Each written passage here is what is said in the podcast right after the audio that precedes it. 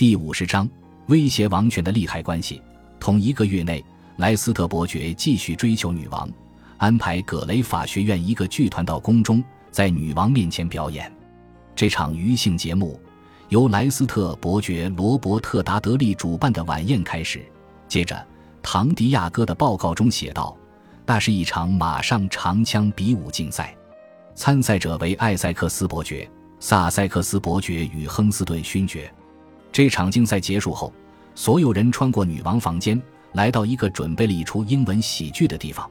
剧情是有关婚姻的问题，是女神朱诺与戴安娜之间的对话。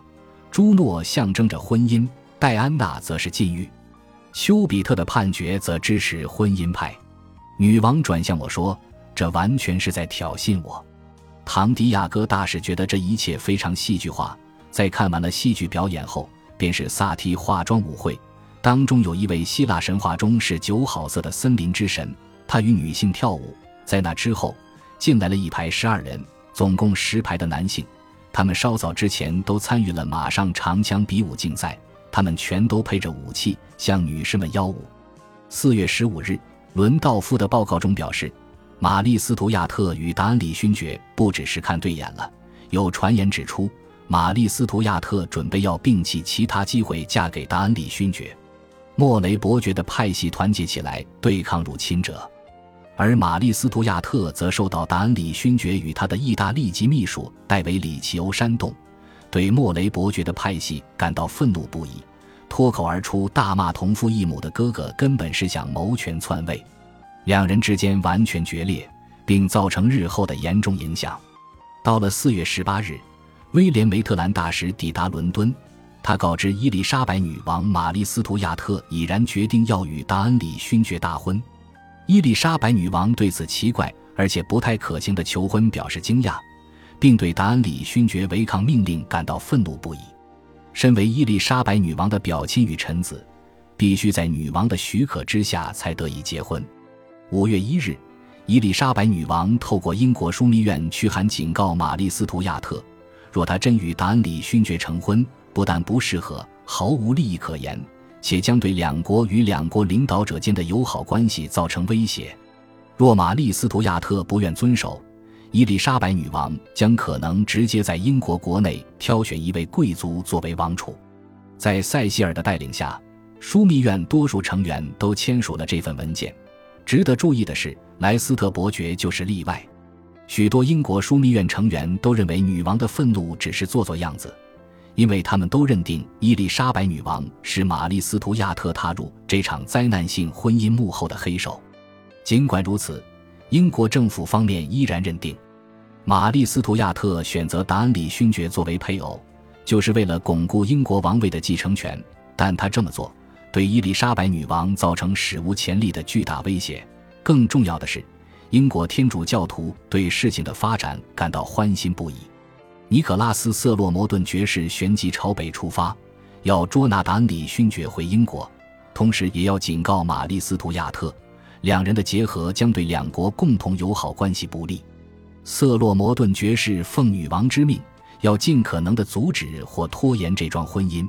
显然，在他眼里，从不认为达恩里勋爵真的会背叛他。五月十五日。瑟洛摩顿爵士总算抵达苏格兰王宫，并亲眼见证玛丽斯图亚特真如传闻般被热烈的爱迷了心窍，早已失去领导人该有的理智。他感到十分忧心，于是呼吁他要冷静，却仿如对牛弹琴。伦道夫记录道：“他实在太痴狂，甚至有些人以为他被施了巫术，把羞耻完全抛诸脑后。”随后。尼可拉斯·瑟洛摩顿爵士正式觐见苏格兰女王，并表示伊丽莎白女王的反对。为了维持皇室贵族的优雅，玛丽斯图亚特要他回报伊丽莎白女王，他要为自己的婚姻做决定，他再也不要活在只有是与否的世界中。瑟洛摩顿爵士感受到他猛烈语气背后的警告意味，于是写信提醒塞西尔。伊丽莎白女王此刻总算明白。玛丽斯图亚特这辈子都不会接受莱斯特伯爵作为配偶。为了挽回面子，他只好告诉唐迪亚哥大使罗伯特·达德利，也并不同意这桩婚姻。至于大众，则普遍认为，其实是伊丽莎白女王无法放弃他。反观莱斯特伯爵罗伯特·达德利这一边，现在伊丽莎白女王已经放弃了计划，于是他再度公开表现出追求女王的企图心。因为许多贵族与臣子都很担心女王将无子嗣，也因此使他得到比过去更多的支持。六月初，唐迪亚哥大使的报告中表示，莱斯特伯爵认为胜利就在指尖，女王似乎也赞成这桩婚姻，而法国大使也认为他会以贫穷之类的原因回绝查尔斯大公的追求，让自己远离这个泥淖。唐迪亚哥大使也向枢密院中的重要成员萨塞克斯伯爵表示，他认为伊丽莎白女王可能终身不婚，就算她真的愿意结婚，也不可能要莱斯特伯爵之外的人。萨塞克斯伯爵非常讨厌莱斯特伯爵，对莱斯特伯爵与女王结婚的说法嗤之以鼻。除了查尔斯大公之外，也没有什么人选配得上他了。萨塞克斯伯爵断然表示。就连塞西尔似乎都接受了所谓的宿命论。比起五年前，现在的他对于自己的地位更了然于心。他要自己做好准备，接受达德利做女王的配偶。尽管在他日后的回忆录中曾记载，这段婚姻对王国毫无利益可言。就个人而言，塞西尔越来越喜欢这个难伺候的女主子。他担心莱斯特伯爵会是个不友善又善妒的丈夫。但显然没有人会反对莱斯特伯爵现在与诺福克公爵、萨塞克斯伯爵及塞西尔本人齐名，共同成为英国政坛影响力最大的四巨头。在这四人之中，诺福克公爵的势力最小。尽管他是英国独一无二的公爵，也是最高尚的贵族，但却尝尽苦涩，受尽挫折，认为自己的天分全付诸流水。一五六五年的夏天。他开始向萨塞克斯伯爵靠拢，因为两人同样对莱斯特伯爵反感。萨塞克斯伯爵汤马斯·瑞克里夫的母亲来自霍华家族，因而与女王的血缘沾上边。出生于1525年的他选择走上军事道路，最近刚结束九年爱尔兰中尉一期。这份工作并不轻松，但他却非常积极，有时也十分残忍，只是成就却不如预期。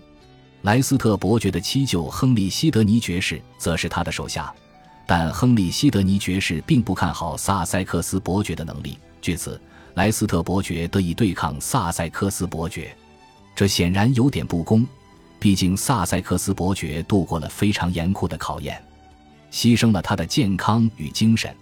他后来因过于羸弱而不得不要求女王将他召回。萨塞克斯伯爵发现有机可乘。应当组织一个反莱斯特伯爵的团体，而诺福克公爵也愿意参加。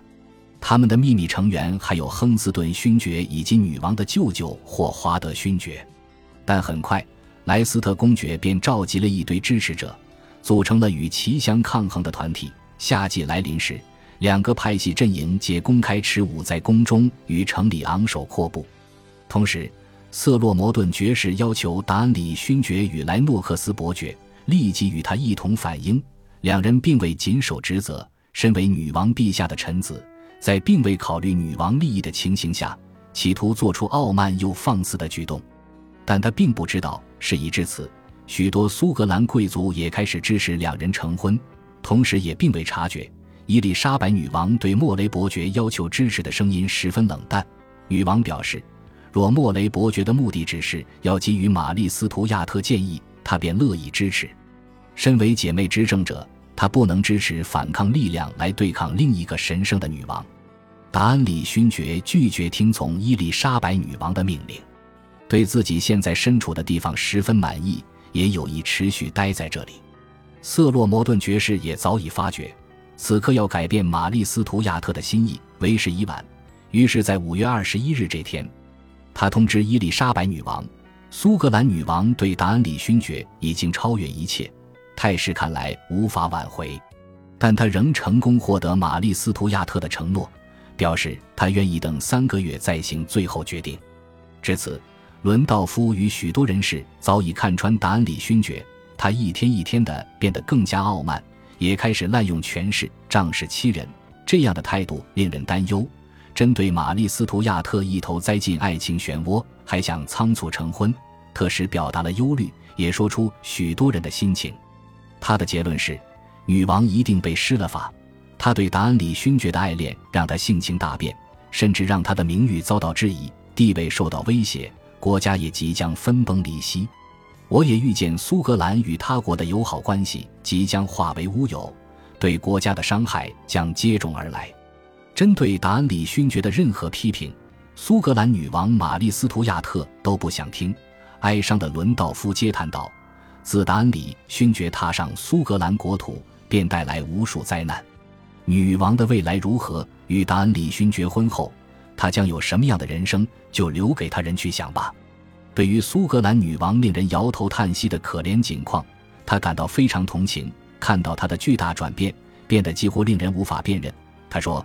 女王陛下舍弃了一切，她的智慧聪颖不在，她的美丽不如以往，她那令人振奋与鼓励的特质，我已经再也认不得。